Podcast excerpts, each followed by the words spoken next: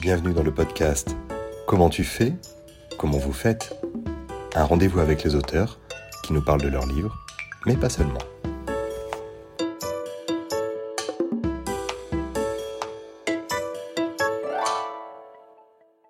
Bonjour à toutes et à tous. Augustin Mougeot n'aurait jamais dû faire de vagues dans une vie morne et toute tracée. Cette figure historique oubliée, personnage principal du dernier roman de Miguel Bonnefoy, n'est rien de moins que le premier Français à avoir capté l'énergie solaire grâce à ses machines de plus en plus perfectionnées. Enfant fragile, il enchaîne les pépins de santé. Devenu un timide et taciturne professeur de mathématiques et de physique, il décide de lever les yeux vers l'étoile de notre galaxie. Par un concours de circonstances, la quarantaine passée, il finit devant l'empereur Napoléon III avant de participer à l'exposition universelle de 1878. En créant un bloc de glace avec du soleil, il reçoit la médaille d'or de l'événement et même plus tard la Légion d'honneur, avant la chute inexorable. Miguel Bonnefoy, lui, a 35 ans. Il aime la glace, mais dans les cocktails. Il a publié en août L'inventeur chez Rivage, et nous sommes ravis de l'accueillir. Miguel Bonnefoy, bonjour. Bonjour. Alors pour votre dernier ouvrage, vous avez reçu le prix Patrimoine 2022. Vous concourez encore pour le Femina. Pas trop stressante ces listes de prix? Non, au contraire, je trouve ça très beau d'être sur des listes, d'avoir euh, des personnes qui te suivent, qui sont fidèles, qui sont loyales. C'est déjà euh, mon quatrième roman et pratiquement tous ont été sur des listes ici et là. Et à chaque fois, euh, ce, ce, jeu me plaît beaucoup parce qu'on se rend compte qu'il y a bien sûr des saints, des martyrs, il y a des gagnants, il y a des perdants, mais L'important, c'est être sur les listes, l'important, c'est écrire des beaux livres, et l'important aussi, c'est de participer dans la même époque et au même moment avec des écrivains et des écrivaines brillants, élégants et puissants qui eux aussi se retrouvent euh, dans cette, euh, dans cette arène délicieuse. Donc je suis au contraire très honoré d'y être. Alors maintenant, on va tout de suite dans le vif du sujet. Pourquoi avoir choisi de consacrer tout un roman à Augustin Mouchot? Ce personnage euh, quelque peu oublié. je me suis intéressé à ce personnage parce que je trouvais qu'il y avait euh, une contradiction, un paradoxe, un oxymore initial qui était fascinant. Cet homme froid qui s'intéresse au chaud, cet homme de l'ombre qui s'intéresse à la lumière, cet homme petit qui s'intéresse au plus grand astre. C'était une manière un petit peu de montrer ce, ce David devant Goliath et de voir comment il pouvait essayer lui aussi de conquérir quelque chose qui le dépassait. J'aimais l'idée de ce personnage qui est voué à une entreprise désespérée, presque voué à l'échec. Il ne sortira pas indemne, qui, quoi qu'il arrive, il va la perdre, puisqu'on n'arrive jamais à conquérir le soleil, et pourtant, silence avec abnégation et ténacité. Il est passé d'une gloire éphémère à l'oubli le plus total. Comment l'avez-vous découvert? Je l'ai découvert en regardant une série documentaire qui s'appelle Cosmos de Neil deGrasse Tyson, qui est euh, une série documentaire de vulgarisation sur la planétologie et sur la vulgarisation de l'astrophysique. Et dans un des épisodes, le présentateur se met à parler du Soleil. Il évoque les différents découvreurs, inventeurs et innovateurs du XIXe siècle et entre deux virgules nomme un certain Augustin Mouchot, suffisamment fascinant pour qu'il puisse attirer mon attention. Et à partir de là, j'ai fait des recherches ici et là et j'ai trouvé que le personnage avait une vie romanesque, étonnante, dont la structure était presque déjà tracée, tellement son imaginaire et son existence est pleine de ricochets et de rebonds. Et il s'agissait tout simplement de pouvoir intégrer un petit peu de fiction dans une vie qui était déjà suffisamment folle et explosive. Comment avez-vous composé la fiction à partir de ces sources historiques Et d'ailleurs, euh, quelles sont-elles? Eh bien, j'ai beaucoup euh, été dans les archives euh, municipales d'Indre et de Loire, de Dijon, d'Aix-en-Provence, à Pierrefitte également, à Saint-Denis, aussi sur gallica.fr, qui est la bibliothèque numérique de la BNF, où je me suis intéressé à glaner le plus possible d'informations sur Mouchot, à effeuiller le plus possible de, éléments de sa vie, de dates, de lieux, pour pouvoir justement constituer cette espèce d'échafaudage de vie et lui donner une assise historique des racines qui soient tout à fait profondes par rapport à l'histoire et me rendre compte à quel point je pouvais avoir cette fidélité vis-à-vis du 19e siècle en créant une sorte de portrait du siècle. Et parallèlement à ça, bien entendu, comme un funambule qui marche sur une corde fragile, j'ai essayé justement d'intégrer de la fiction, de me laisser tenter par un peu de fiction pour remplir les vides de Mouchot avec des instants de lyrisme et créer un bon dosage, une bonne balance entre les deux s'enchaînent donc des échecs et des coups de pouce du destin pour euh, Augustin Mouchot, jusqu'à la chute d'une grande cruauté. Hein. Et finalement, c'est assez extraordinaire sa fin de vie, alors qu'au départ, euh, tout part de problèmes d'estomac. Absolument. En effet, j'avais envie de donner à ce personnage quelque chose de maladif au début du livre pour pouvoir justifier ensuite sa cécité et sa surdité finale. Je savais également que c'était un homme qui avait eu beaucoup de congestion pulmonaire, des problèmes épidermiques, qui s'était retrouvé sans cesse avec une grande fragilité intérieure, et peut-être que ça pouvait encore une fois souligner ce contraste fascinant entre euh, un homme euh, fragile, noir et blanc, euh, maladif, et cet astre qui représente et qui donne la vie. Et également, pour pouvoir plus précisément parler de la découverte de sa machine, il me fallait qu'il ait l'idée de clocher avec une cloche de verre sa chaudière pour pouvoir emprisonner la chaleur. Et cette idée m'est venue en faisant des recherches, me rendant compte qu'il était assez maladif et que sans doute à un moment il avait dû euh, avoir des ventouses scarifiées. C'est-à-dire qu'il avait dû euh, vivre cet instant où on lui laisse des auréoles mauves sur le corps avec des ventouses pour pouvoir lui aspirer une fièvre. Et je m'étais dit, bah voilà, la, la, ventouse sera donc la cloche nécessaire à la machine pour pouvoir emprisonner la chaleur. Donc c'est venu plus ou moins comme ça. Autre aspect intéressant euh, de votre ouvrage, l'apothéose de sa vie. Vous ne la situez pas à l'occasion de l'exposition universelle de 1878, mais dans sa montagne algérienne, le mont Chélia, qui lui coûtera la vue et sa faible santé. Alors pourquoi ce choix?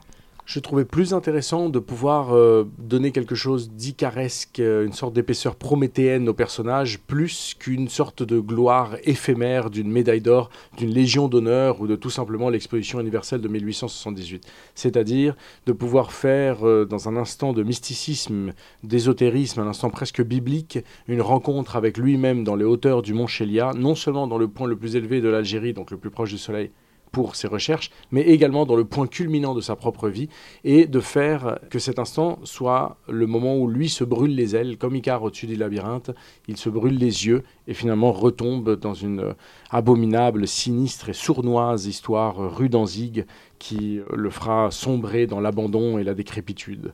Et aussi à la fin de ma lecture, je me suis demandé finalement, euh, quelle est votre approche de Mouchot? Est-ce que c'est de l'admiration ou un peu de pitié? Certaines descriptions peuvent être cruelles parfois. C'est une sorte de figure d'outsider finalement, Augustin Mouchot, non? Oui, tout à fait, c'est un outsider, c'est un, c'est un héros décalé, c'est un anti-héros, c'est-à-dire qu'il ne rassemble pas du tout les caractéristiques du héros classique, wagnérien, comme ça, napoléonien, noble et courageux, sinon au contraire, euh, un homme ordinaire, typique, classique, qui tout à coup, malgré lui, est projeté dans une dimension extraordinaire et se retrouve à avoir une vie folle, alors que habituellement, il n'aurait pas dû l'avoir. Euh, j'ai eu pour ce personnage, bien sûr, de la tendresse, de la douceur, de, l'amour, d'une grande amitié. J'ai vécu avec lui pendant presque deux ans. Je, n'y ai pas installé de la pitié, parce qu'au contraire, je trouvais qu'il avait eu quelque chose d'héroïque et de glorieux dans sa propre vie, puisqu'il avait essayé vraiment d'atteindre des hauteurs mythologiques, et qu'il avait également, avec beaucoup de persévérance, il était parvenu à creuser une mine dans le soleil. Donc il y avait plus de, l'admiration, de la fascination et parfois naturellement une forme de douce tristesse en voyant que cet homme s'est retrouvé malgré lui à être un oublié de l'histoire alors qu'il a voulu euh, montrer des énergies plus renouvelables, plus durables, plus responsables dans un siècle qui était voué vers le charbon. Si on prend un peu une perspective plus globale, votre premier roman, Le voyage d'Octavio, se déroulait au Venezuela, sucre noir dans les Caraïbes, et héritage une bonne partie au Chili. C'est donc le premier roman où vous concentrez véritablement sur la France. Oui, c'est le premier roman où je me concentre sur la France. J'ai beaucoup écrit sur l'Amérique latine, comme vous le dites si bien, tantôt le Venezuela, tantôt les Caraïbes en règle générale, tantôt en effet au Chili d'où vient ma famille. Et euh, c'est un univers dans lequel je compte revenir dans le prochain livre. Toutefois, j'ai trouvé beau, intéressant de pouvoir euh, explorer euh, le temps d'un livre non seulement la France, mais également un siècle que moi je connaissais moins, le 19e siècle. Ça a été mon désir d'écriture. Je voulais absolument écrire ce livre et donc j'ai décidé de le faire sans penser à des sortes de stratégies étranges et euh, de pouvoir entièrement me coller à ce personnage qui est euh, tout à fait l'inverse presque de moi ou des personnages que j'ai l'habitude de développer puisque c'est un homme terne, rigide, froid, timide, euh, rabougri et ramolli par la vie. Donc j'ai trouvé beau en effet de pouvoir euh, travailler un petit peu quelque chose qui me mettait davantage en danger, plus dans le risque, tout en faisant des traboules, des galeries souterraines avec mes autres livres pour pouvoir créer une sorte d'ensemble qui soit cohérent. il y a quand même finalement un, lien avec le soleil, on va dire l'Amérique du Sud, quelque part dans, dans ce côté homme gris, homme froid, qui recherche le soleil presque inconsciemment.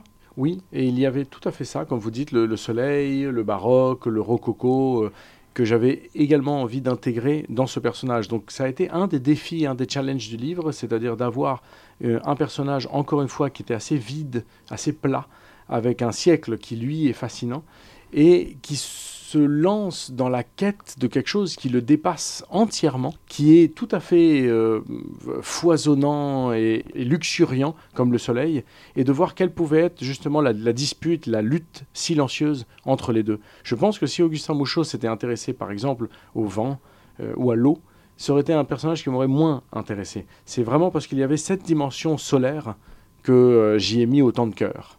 Augustin Mouchot, c'est quelqu'un de malingre, un peu de, faible, et en même temps d'une grande force euh, mentale, d'une grande force d'abnégation.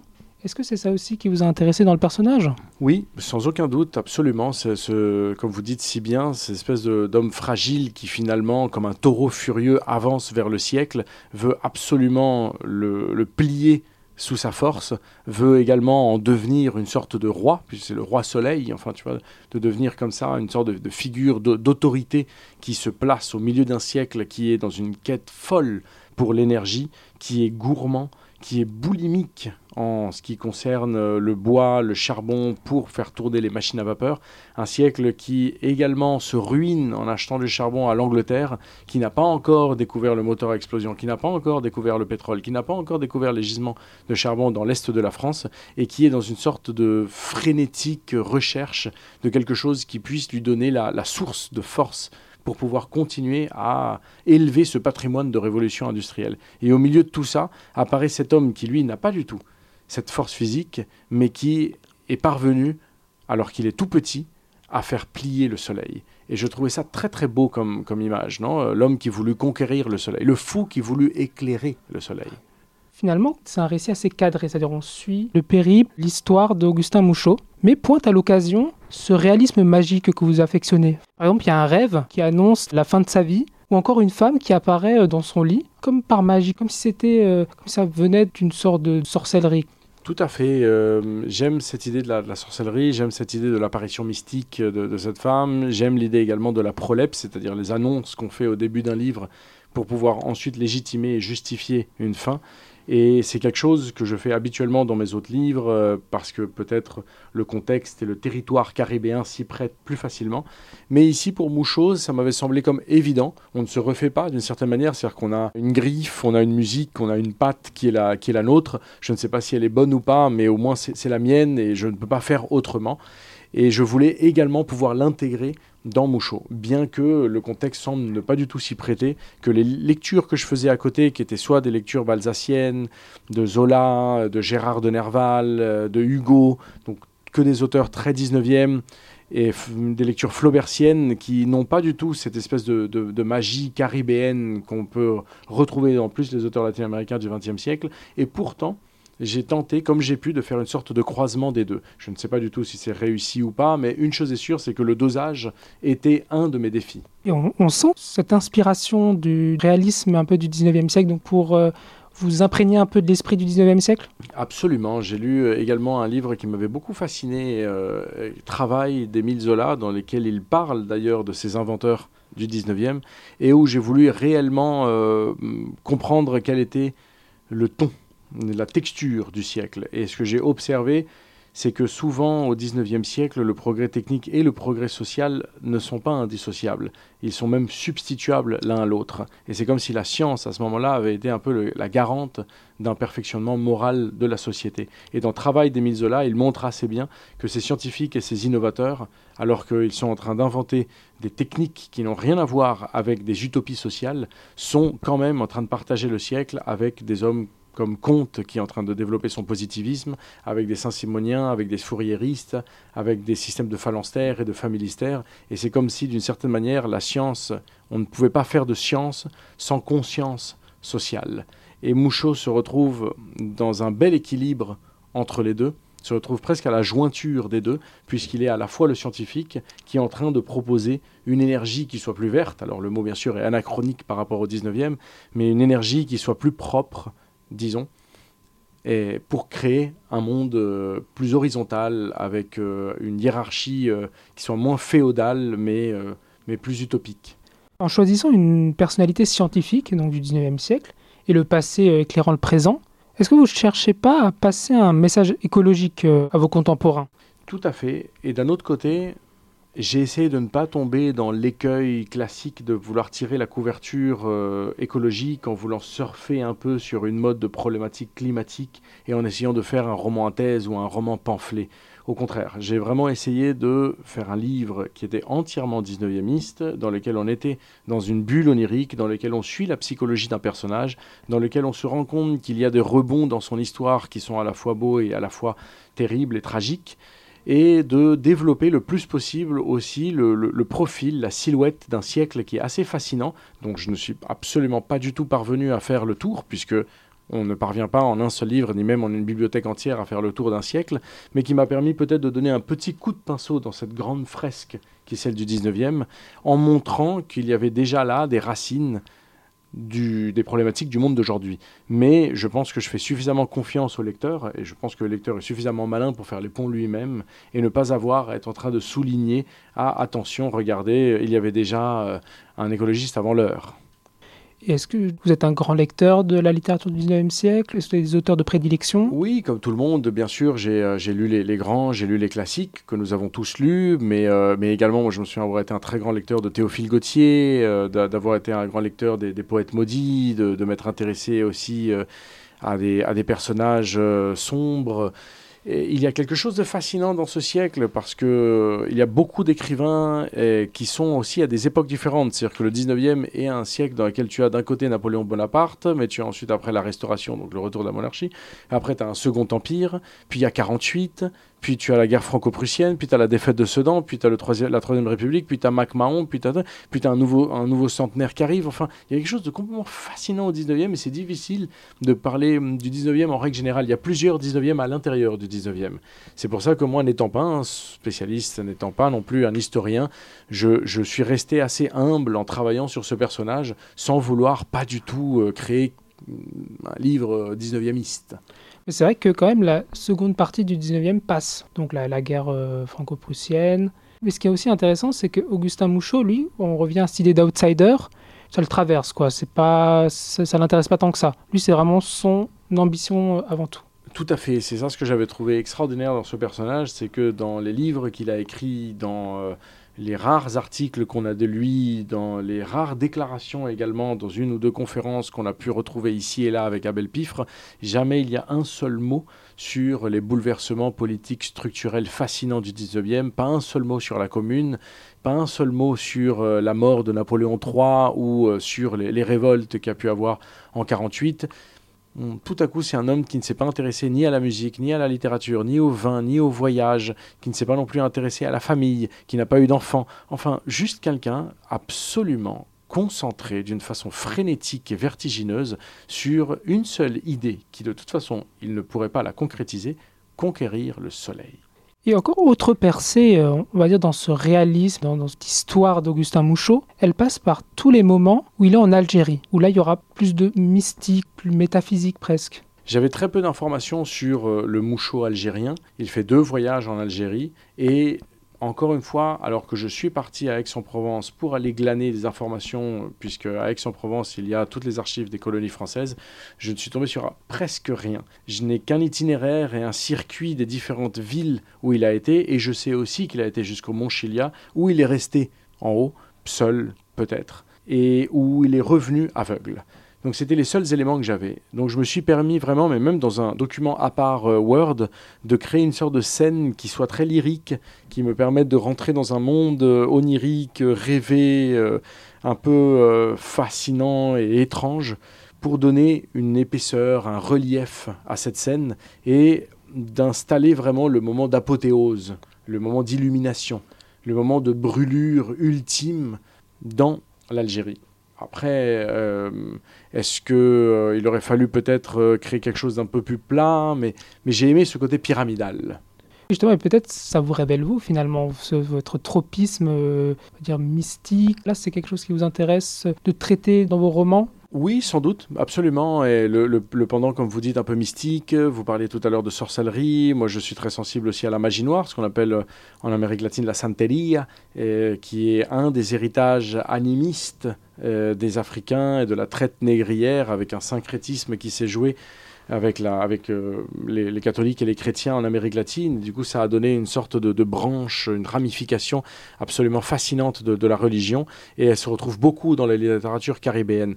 Donc, sans doute, eh, il y a là des, accents, il y a là des influences. Euh, et une sève qui coule à l'intérieur euh, de, mes livres et de mon imaginaire. Et j'ai voulu l'appliquer dans ce livre qui n'avait rien de Santeria. Et pourtant, dans ce passage algérien, comme j'avais peu d'informations, je me suis permis le luxe de pouvoir injecter un petit peu de cette magie noire. quoi.